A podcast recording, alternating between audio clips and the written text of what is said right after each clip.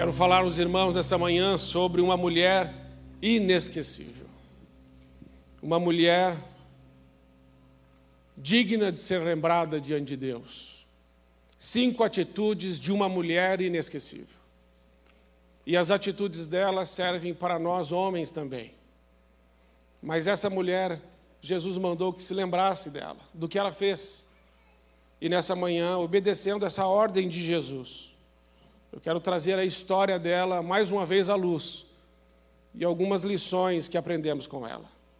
O texto está em Mateus, Marcos 14, de 1 a 9.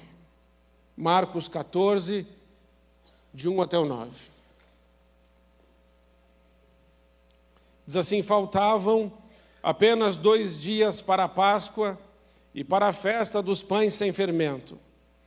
Os chefes dos sacerdotes e os mestres da lei estavam procurando um meio de flagrar Jesus em algum erro e matá-lo. Mas diziam: não durante a festa, para que não haja tumulto entre o povo. Estando Jesus em Betânia, reclinado à mesa na casa de um homem conhecido como Simão, o leproso, aproximou-se dele certa mulher com um frasco de alabastro contendo um perfume muito caro feito de nardo puro. Ela quebrou o frasco e derramou o perfume sobre a cabeça de Jesus. Alguns dos presentes começaram a dizer uns aos outros, indignados: Por que esse desperdício de perfume? Ele poderia ser vendido por trezentos denários e o dinheiro dado aos pobres. E a repreendiam severamente. Deixem-na em paz, disse Jesus. Por que a estão perturbando? Ela praticou uma boa ação para comigo. Pois os pobres vocês sempre terão consigo e poderão ajudá-los sempre que o desejarem.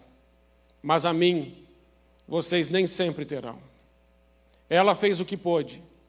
Derramou o perfume em meu corpo antecipadamente, preparando-o para o sepultamento.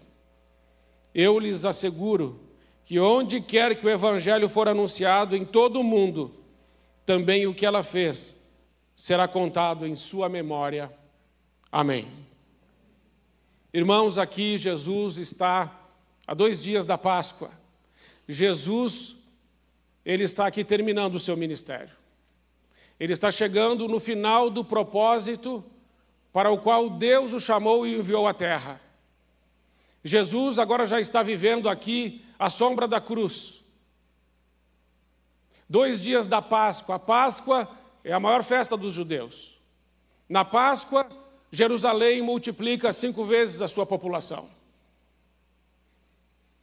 Deus decide entregar seu filho Jesus Cristo na Páscoa, porque a Páscoa lembra a libertação. Quando olhamos o Antigo Testamento, lembramos que a Páscoa é a passagem, onde Moisés, o libertador, tira o povo do Egito e o leva para Canaã. Egito é um símbolo de mundo, Faraó, um símbolo de Satanás, Moisés, um símbolo de Cristo. Moisés tira o povo do Egito e leva o povo para Canaã, uma libertação geográfica.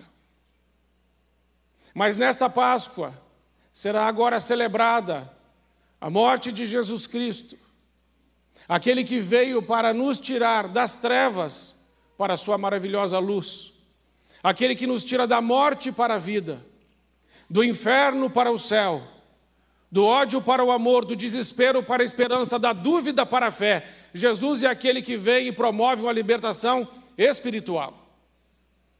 E na Páscoa, estando há dois dias, Jesus está sendo alvo dos chefes da sinagoga, dos líderes religiosos, dos fariseus e dos saduceus que desejam matá-lo.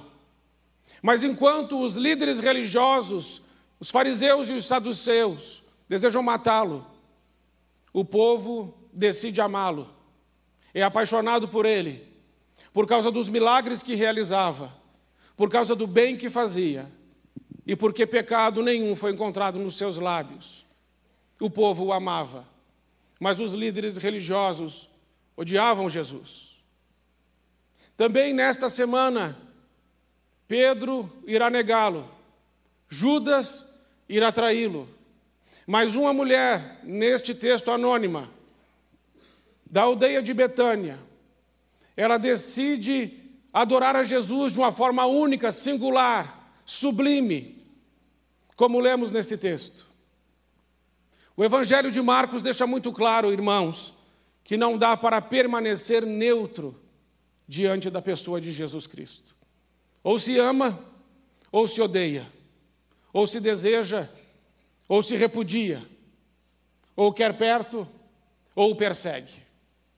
É impossível permanecer neutro diante da pessoa do nosso Senhor Jesus Cristo. E esse texto faz menção à mulher, uma mulher que Jesus diz que o que ela fez não pode deixar de ser lembrado nunca, deve ser pregado, deve ser proclamado. Essa mulher aparece somente três vezes nos evangelhos. E as três vezes que ela aparece, ela aparece aos pés de Jesus. A primeira vez que ela aparece está em Lucas capítulo 10, versículo 39. E ela está aos pés de Jesus enquanto a sua irmã Marta está nos seus afazeres. Ela está aos pés de Jesus. Ela está aos pés de Jesus e Jesus diz que ela escolheu a melhor parte. Ela está aos pés de Jesus ouvindo a palavra de Jesus. Romanos 10, 17 diz que a fé vem pelo ouvir e o ouvir a palavra de Deus. Enquanto Maria está aos pés de Jesus, o seu coração está se enchendo de fé. Porque quando ouvimos a palavra de Deus, o nosso coração começa a se encher de fé.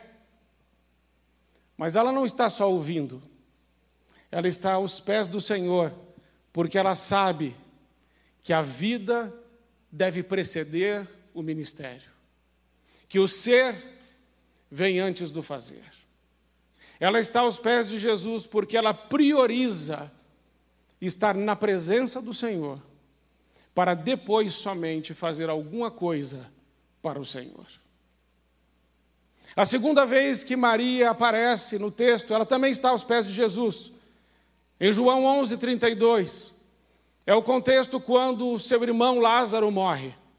E há quatro dias ele já está morto. E estando Lázaro morto, Maria está desesperada. O seu irmão morreu. O seu irmão já cheira mal.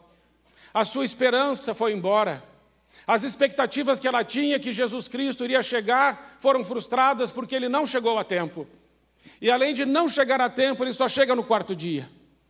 Mas apesar das circunstâncias não colaborarem, irmãos, apesar das coisas não saírem conforme ela tinha imaginado, ainda assim, ela volta aos pés de Jesus.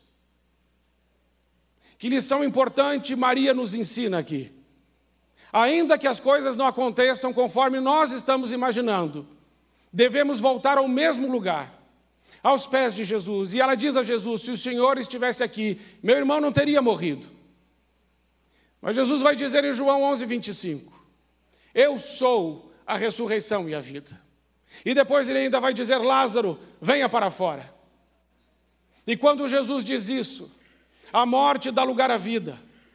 Quando Jesus diz isso, a vida entra de novo na casa de Maria. É aos pés de Jesus que as nossas dores são tratadas.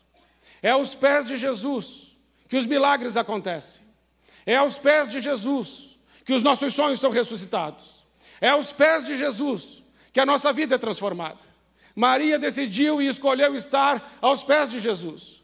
E estando aos pés de Jesus, ela viu um milagre acontecer.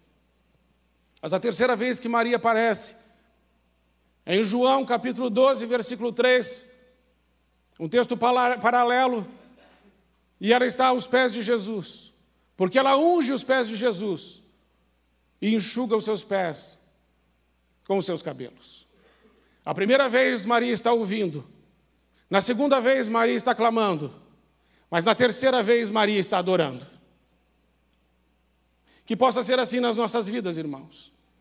Que todas as vezes que formos na presença de Deus possamos estar aos pés de Jesus, ouvindo, clamando, adorando e glorificando o nome daquele que é todo-poderoso, que é nosso Pai e nosso Senhor.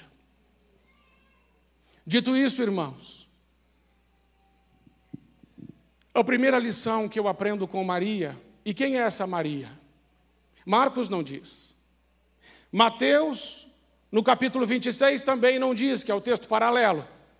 Somente João, no capítulo 12, versículos de 1 a 3, vai dizer quem é esta mulher. Esta mulher é Maria. Esta mulher é irmã de Marta e ela é irmã de Lázaro. Somente João revela a identidade desta mulher. A primeira lição que eu aprendo com esta mulher está no versículo 8, aonde está escrito assim que ela fez o que ela ela fez o que ela pôde. E ali eu percebo, irmãos, que Maria, ela está tão grata a Deus, porque ela está de novo à mesa. Marta está servindo, e ela está ali, o irmão dela que havia morrido está na casa de Simão, o leproso, e ele está ali comendo. E Maria vê aquilo. E ela adora a Deus de uma forma única, honesta, autêntica, sincera, verdadeira. Sabe por quê? Porque ela é grata. A primeira lição que eu aprendo com Maria é que a nossa adoração é medida pela nossa gratidão. Pessoas que tiveram uma intervenção tremenda e maravilhosa de Deus nas suas vidas adoram a Deus diferente. E aí eu lembro, irmãos, e entendo melhor o que, que acontece 160 anos depois de Cristo e 250 anos depois de Cristo. Os relatos vão dizer, tem um livro que se chama O Crescimento do Cristianismo, do cristianismo de Rudney Stark. Ele diz que 160 anos depois de Cristo e 250 anos depois de Cristo, o Império Romano foi assolado por duas grandes epidemias.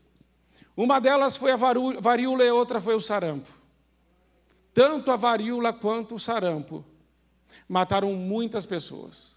Mas no auge da epidemia, 5 mil pessoas morriam por dia, só na cidade de Roma. Os sacerdotes, os líderes religiosos, os mais abastados, os políticos, foram os primeiros a sair da cidade. E ali, naquele caos, os filhos colocavam os seus pais nas pilhas dos moribundos. Os seus corpos, ainda insepultos, ficavam aos montes, moribundos, não mortos. E os pais levavam seus filhos Filhos levavam seus pais, irmãos levavam seus irmãos, e eles não cuidavam uns dos outros, se livravam de quem estava doente. A morte chegou em Roma de uma forma terrível e tremenda. Isso é tão verdade que os bispos da época, Dionísio e Cipriano, vão afirmar: quem dera fosse como no tempo do Egito, onde tinha somente um morto em cada casa. Mas o que aconteceu em Roma em 160 e 250 depois de Cristo era que famílias quase inteiras estavam sendo dizimadas por essa epidemia. E no meio desse caos é que os cristãos galileus vão para Roma.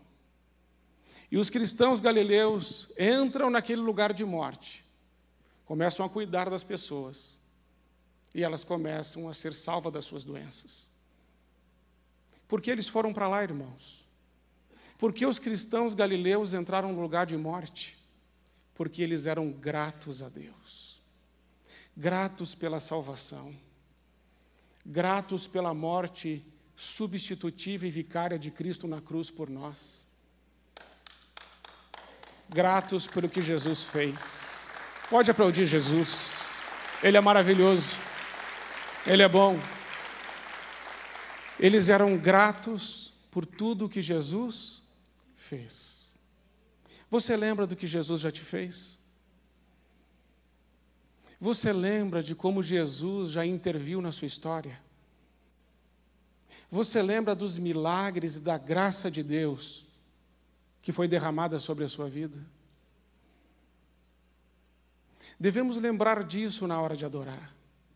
Porque Maria ofereceu uma adoração a Deus que impactou o coração de Jesus porque essa mulher era grata a Deus. Devemos ser gratos a Deus, mas também precisamos ser gratos às pessoas. Porque a Bíblia nos ensina como nós podemos amar a um Deus que não vemos, se nós não amamos o irmão que nós vemos. Precisamos também ser gratos uns aos outros. Existem pessoas que foram boas para nós, existem pessoas que nos ajudaram na crise, existem pessoas que pagaram o preço por nós, e nós devemos nos lembrar dessas pessoas e sermos gratos a elas. Tem muita gente boa que nos ajudou. Eles precisam ser os alvos das nossas orações, da nossa honra e da nossa gratidão. Mas a segunda coisa que eu aprendo com Maria, o versículo 3 diz que ela ofereceu ao Senhor um perfume caríssimo. Não era caro, era muito caro, era caríssimo. Ela ofereceu um perfume que estava numa pedra ornamental, um vaso de alabastro. Um perfume que é importado, que vem do Himalaia. Um perfume caro, que cada grama desse perfume custava um denário. Um denário é um dia de trabalho. 300 denários, 300 dias de trabalho. Eu não sei você, mas eu não pagaria num perfume o valor de um ano do meu trabalho. Não sei se você pagaria. Tem que ser um perfume, mesmo que fosse o melhor perfume. Você pagaria? Você daria um ano do seu trabalho por esse perfume? Então não parece fazer sentido porque é que Maria investe tanto dinheiro num perfume. É que não é só um perfume. As mulheres de Israel tinham por hábito comprar o nardo para o dia das núpcias. Aquele perfume não é comprado numa loja, num boticário, pronto. O vaso e o perfume, como nós compramos. Ele era comprado grama a grama. E ele era guardado para aquele dia tão sonhado, o dia das núpcias. Então o nardo não representa só um perfume, o nardo representa um sonho. O nardo representa os meus desejos as minhas paixões, os meus projetos. O nardo representa aquilo que eu estou buscando, sonhando, querendo. Quando Maria quebra aquele vaso e derrama o nardo sobre a cabeça e os pés de Jesus, é muito mais que perfume, irmãos, são sonhos. Aquele nardo é Maria em forma líquida, ela se derrama diante do Senhor. Quando ela coloca tudo isso aos pés de Jesus, o texto vai dizer que a casa se enche de perfume, o lugar se enche de perfume. E Deus pede de nós a mesma coisa, irmãos, que quebremos os nossos sonhos, que quebremos os nossos planos, que quebremos os nossos projetos, para viver os sonhos de Deus, os planos de Deus, os propósitos de Deus, os projetos de Deus. Porque se não quebrarmos, irmãos, vamos viver os nossos. Mas os sonhos de Deus são mais altos que os nossos. E a vontade de Deus é boa, ela é perfeita e ela é agradável. Amém, irmãos? A terceira coisa que eu aprendo com Maria é que ela abriu mão da sua reputação. A Bíblia vai dizer, no texto paralelo, de João capítulo 12, creio que versículo 3, que ela ungiu os pés de Jesus e com os seus cabelos ela secou. Irmãos, a mulher israelita não soltava os cabelos em público. Isso era mal visto. Soltar os cabelos em público era se tornar vulnerável, alvo das críticas. É uma atitude como se fosse uma mulher se expondo. Uma atitude de sedução, uma atitude mal vista. Mas Maria, ela abre mão da sua reputação para adorar a Jesus, quebrando todos os paradigmas. Amados irmãos, tem muita gente que não está conseguindo adorar a Deus por causa da reputação. A reputação tem impedido muita gente de ser curada. A reputação tem impedido muita gente de adorar a Deus do jeito que Deus quer. Precisamos nos tornar vulneráveis diante de Deus, nos expor, irmãos. Nós somos falíveis, somos pecadores, viemos de famílias disfuncionais, nós somos feridos, temos nossas dores, nossas perdas, temos as nossas mágoas, nossas feridas, nossas desilusões. Precisamos expor isso diante daquele que é o único que pode nos curar. Maria se expôs diante de Jesus e não se preocupou com o que os outros estavam pensando. Cuide do teu caráter, que Deus cuida da tua reputação. Gênesis 11 diz: Homens procuravam ser famosos. Eles queriam construir uma torre para serem famosos. E Deus acabou com aquele projeto. Mas Gênesis 12, Deus escolheu um homem, Abraão, e disse: Ser perfeito na minha presença, anda na minha presença e eu farei o teu nome famoso. Cuida da tua vida com Deus, que Deus cuida da tua reputação. Mas a quarta coisa que eu aprendo com essa mulher, que ela foi uma mulher que superou as críticas. Marcos 14, versículo 4 vai dizer que quando eles viram, os discípulos viram e as pessoas que estavam ali que viram aquele nardo ser derramado, eles se indignaram, isso significa que eles ficaram irritados, eles ficaram bravos, eles ficaram com raiva daquilo que Maria estava fazendo. Mas Maria superou as críticas e decidiu continuar adorando o Senhor. Gálatas capítulo 1, versículo 10. O apóstolo Paulo diz: Se eu tivesse preocupado com a opinião dos homens, já não seria mais servo de Cristo. Muitas vezes, irmãos, a nossa adoração não flui do jeito que Deus quer, porque estamos preocupados com a opinião dos homens. Todos aqueles que estão motivados a fazer ou a estar na presença de Deus de forma íntegra, genuína, sincera e autêntica, sofrerão críticas.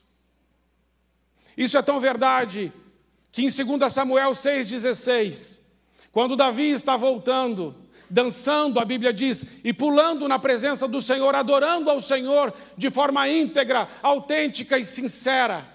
Mical está na janela do palácio e vê ele fazer isso, e a Bíblia diz que ela despreza Davi em seu coração despreza a sua adoração, assim como esses discípulos desprezaram a adoração daquela mulher. Só que Jesus se levanta e diz assim: Deixe-na em paz, porque ela está fazendo isso para mim. Não permita que as críticas te parem. As críticas têm parado muita gente boa. As críticas têm engessado muita gente na sua caminhada cristã. Esqueça das críticas e dos críticos. Continue olhando para Jesus. Não saia dos pés de Jesus, porque o que Ele tem para te dar, homem nenhum tem. O que Ele pode fazer, homem nenhum pode. Então esqueça os homens e continue com seus olhos em Deus. Mas a quinta coisa que eu aprendo com essa mulher é que ela foi uma mulher ousada. E porque ela foi uma mulher ousada, ela foi uma mulher usada. A ousadia é uma característica do Espírito Santo. Quem tem o Espírito Santo é ousado e corajoso. E aquela mulher, creio que ela estava cheia do Espírito Santo naquela adoração porque a forma como ela adora a Deus é uma forma muito ousada. E o versículo 8 vai acontecer algo tremendo. Jesus, depois que diz que ela fez o que pôde, ele afirma que aquela unção com que ela ungiu ele é uma unção que antecipa o seu sepultamento. A ousadia daquela mulher levou ela a fazer uma coisa que só poderia ter sido feita naquela hora. Isso é tão verdade que depois que Jesus sai dali, da casa de Simão, daquele contexto de adoração, a Bíblia vai dizer que depois dali ele vai para Jerusalém. Jerusalém já estava com cinco vezes a sua população. Chegando em Jerusalém, ele entra com um jumentinho. E todo o povo grita: Hosana nas alturas. Bendito é aquele que vem em nome do Senhor. Hosana nas alturas.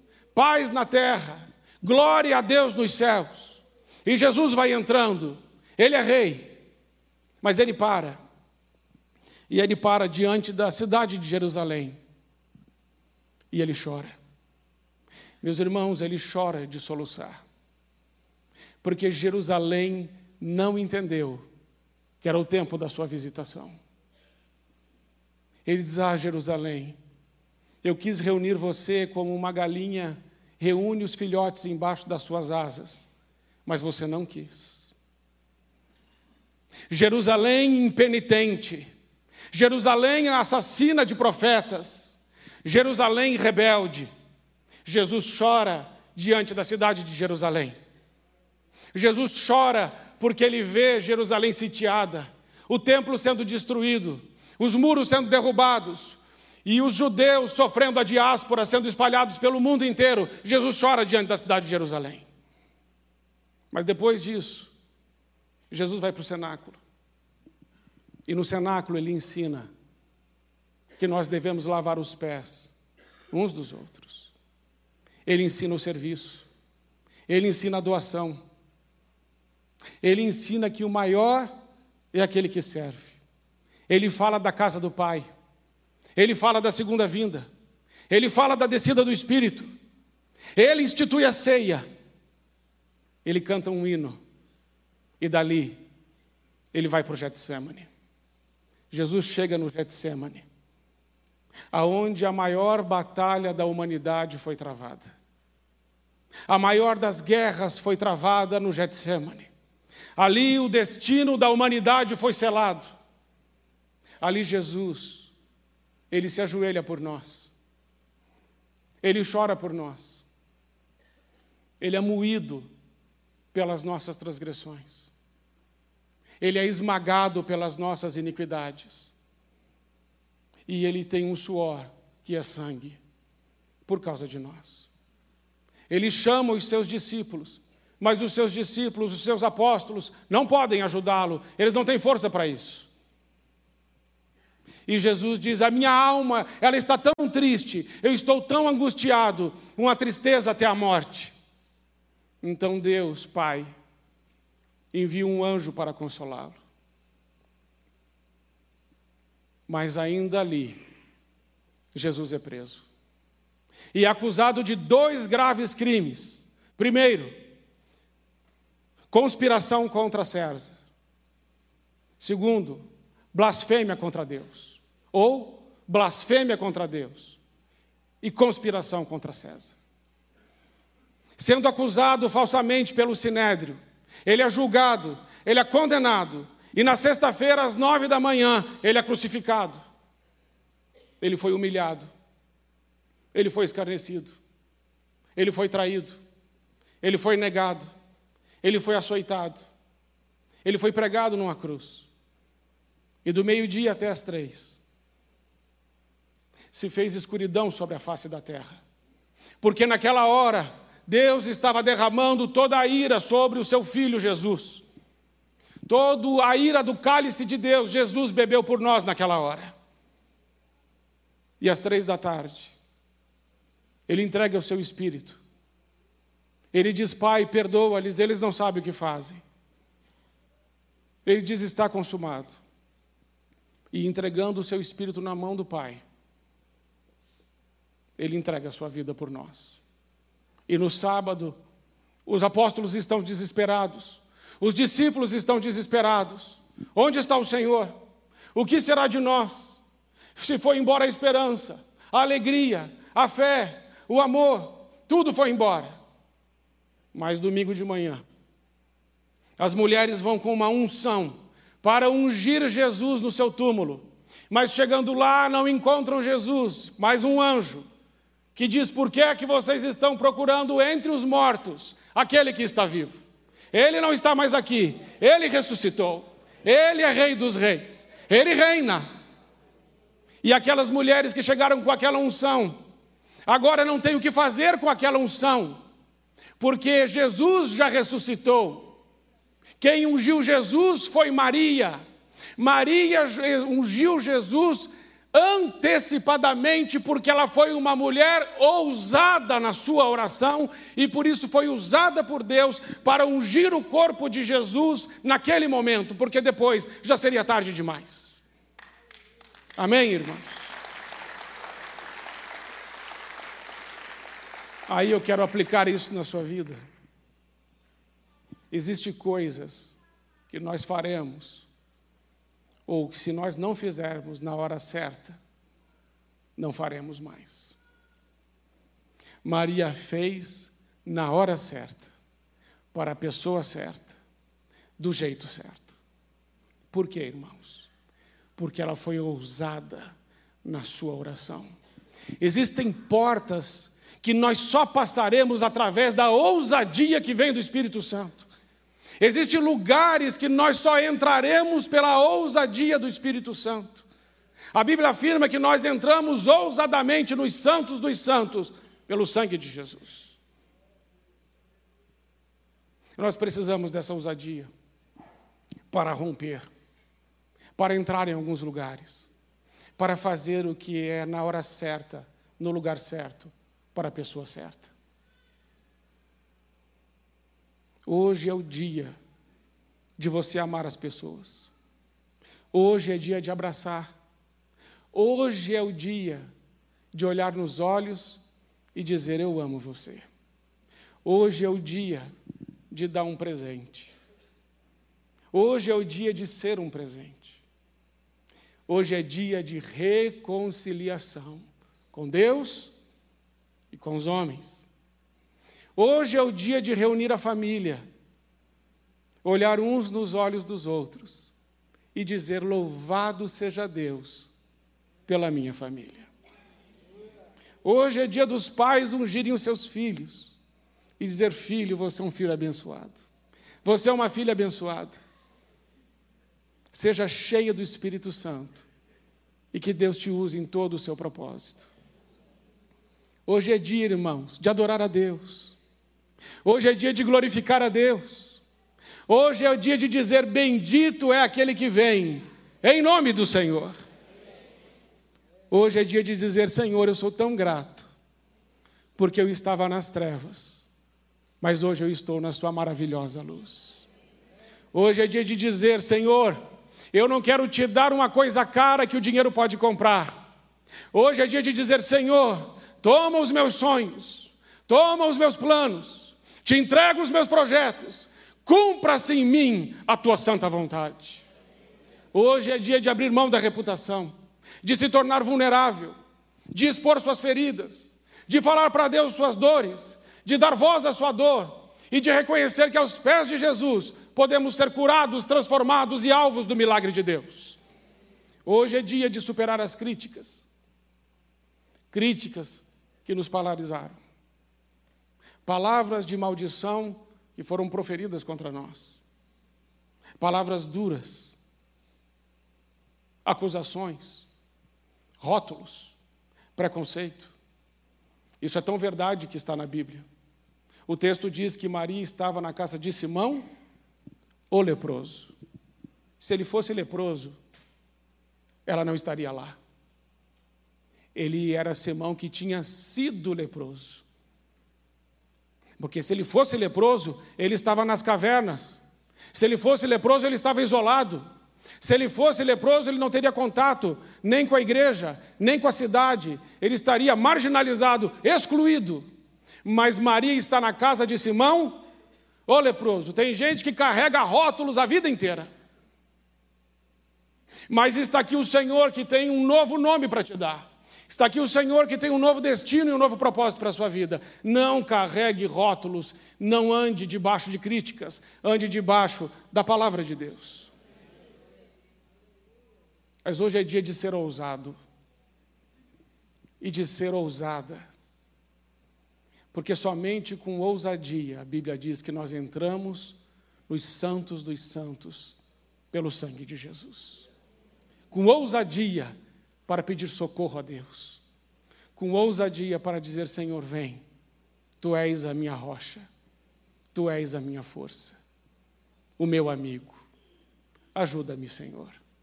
Tu és o meu socorro bem presente nos momentos de angústia. Eu preciso de Ti.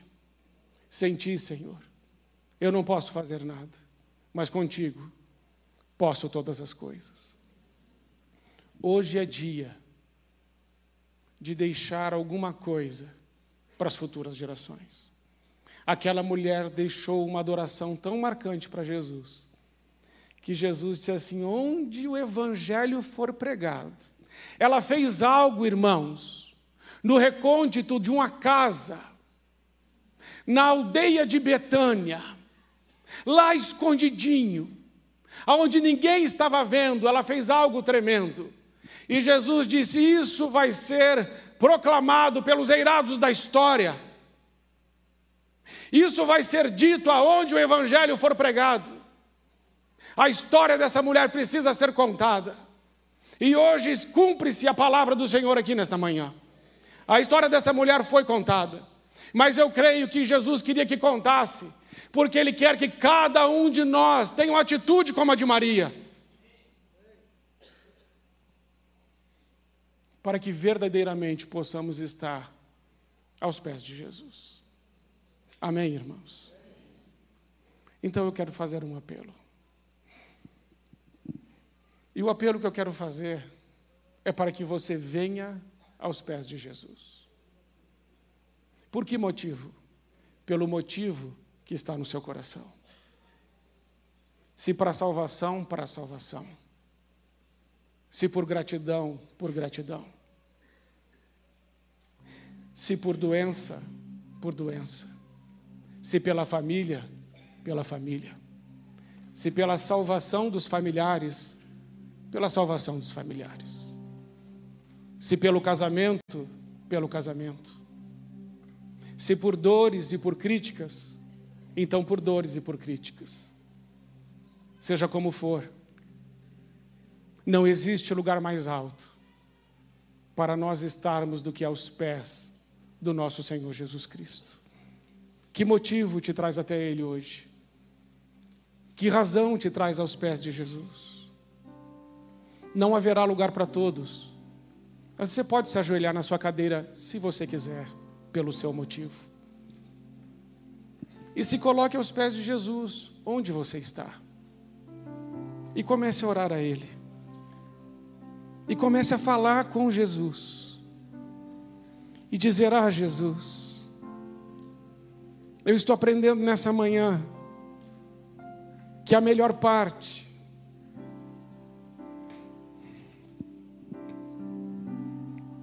é estar aos teus pés.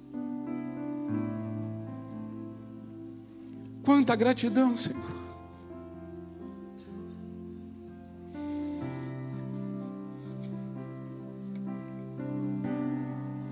Quanta gratidão. Bendito seja o Deus e Pai do nosso Senhor Jesus Cristo, que já nos abençoou com todas as bênçãos celestiais nos lugares celestiais em Cristo Jesus. Bênçãos sem medida. Obrigado, Senhor. Pai, muito obrigado pela tua presença aqui nessa manhã. Obrigado porque eu creio que o Senhor está curando gente nessa manhã. Curando pessoas na sua alma, no seu corpo, no seu espírito. Senhor, eu quero te agradecer porque Estar aos teus pés é viver acima das circunstâncias. Estar aos teus pés é ter uma paz que o mundo não pode roubar. Mas, Senhor, nós queremos também lavar nessa manhã os teus pés com as nossas lágrimas, das nossas dores, das nossas perdas, de alguém na nossa casa que morreu de alguém na nossa casa que nós não falamos mais. Por alguma razão a nossa família se fragmentou, mas Senhor, por misericórdia e por amor do teu nome, junta a nossa casa como uma galinha junta os seus filhotes debaixo das suas asas. Não deixe, Senhor, a nossa casa desolada. Porque hoje, nessa manhã, nós reconhecemos o tempo da tua visitação. E nós dizemos: Bendito aquele que vem em nome do Senhor. Hosana nas alturas, paz na terra, glória a Deus nos céus. Senhor, obrigado. Obrigado, Senhor. Somos gratos a Ti. Cura, Senhor, as nossas feridas. Entregamos nessa manhã todos os nossos sonhos nas Tuas mãos, todos os nossos planos os nossos desejos, os nossos projetos, nós quebramos aos teus pés, Senhor, e derramamos nossos sonhos nos teus pés. E que esse lugar se encha do perfume da adoração ao nome do nosso Senhor Jesus Cristo. E que as nossas orações subam a Ti, Senhor, como um cheiro suave, para glorificar o Teu nome, para exaltar e bendizer o nome do Senhor. Pai, dá-nos ousadia. Dá-nos ousadia, Senhor, para fazermos no tempo certo o que precisa ser feito. Dá-nos ousadia para passarmos pelas portas que precisamos passar, a fim de que o Teu nome, Senhor, o Teu nome seja glorificado. Senhor, muito obrigado. Não estamos sozinhos. O Senhor está conosco. Tu és santo, santo, santo, verdadeiro, bom, justo, fiel. Nossa esperança está em Ti. Nosso coração está nas Suas mãos. A nossa alegria vem do Senhor. Cuide, Senhor, de cada um de nós. E ainda nesse domingo, quando a nossa família se reunir, que o Senhor possa usar os nossos lábios.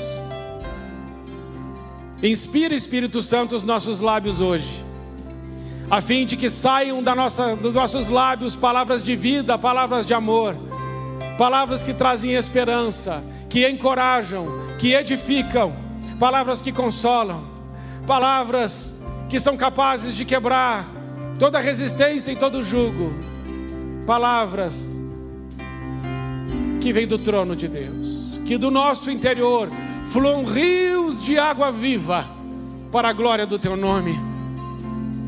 Obrigado, Senhor. Como é bom estar aos pés de Jesus. Não há lugar mais alto, não há lugar melhor, não há lugar mais santo, não há adoração mais sublime, mais autêntica, mais verdadeira do que aquela que acontece aos pés daquele que tudo criou. Louvado, exaltado e glorificado seja o teu nome. Talvez alguns vieram aqui entregando suas vidas hoje aos teus pés. Toma, Senhor, essas pessoas nas tuas mãos. Glorificado seja o teu nome por isso. E a nossa oração agradecidos. Em nome de Jesus. Amém. Amém. Você pode ficar em pé. Antes de você voltar, Deixa eu lhe dizer algo antes de nós encerrarmos com o louvor. Esse desafio é um desafio para a vida toda, não é só para hoje, é para sempre. Jesus nos livrou da morte, mas Jesus tem um propósito para cada um de nós. E a minha oração nessa manhã é que o propósito de Deus se cumpra completamente na sua vida em nome de Jesus. A minha oração nessa manhã é que não importam as circunstâncias, que estejamos todos nós aos pés de Jesus. E que o Senhor nos ajude a termos as mesmas atitudes que a Maria teve. Uma mulher inesquecível, porque ela se aproximou da pessoa certa do jeito certo, na hora certa e em espírito e em verdade. Coloque suas mãos assim. Pai querido, muito obrigado por esta manhã e por todas as pessoas e famílias aqui representadas. Eu peço ao Senhor, encha-os com teu Espírito Santo. Dê a eles, Senhor, ousadia para entrar em lugares que não entraram ainda, para fazer coisas que ainda não fizeram, para romperem com o pecado, para romperem com a mentira, para romperem com tudo aquilo que nos afasta do Senhor. Queremos romper, Senhor, com tudo o que nos afasta de Ti, para estarmos perto de Ti, como Maria esteve. Agora que o amor de Deus, o nosso Pai, a graça do nosso Senhor Jesus Cristo e as eternas consolações do Espírito Santo esteja com você, com a sua família e com toda a igreja do nosso Senhor Jesus Cristo, que está espalhada sobre toda a face da terra, em nome de Jesus. Amém. Você que está nos visitando, não deixe de passar no instante. Fique para o último louvor e depois de louvar, vá em paz e que o Senhor te abençoe.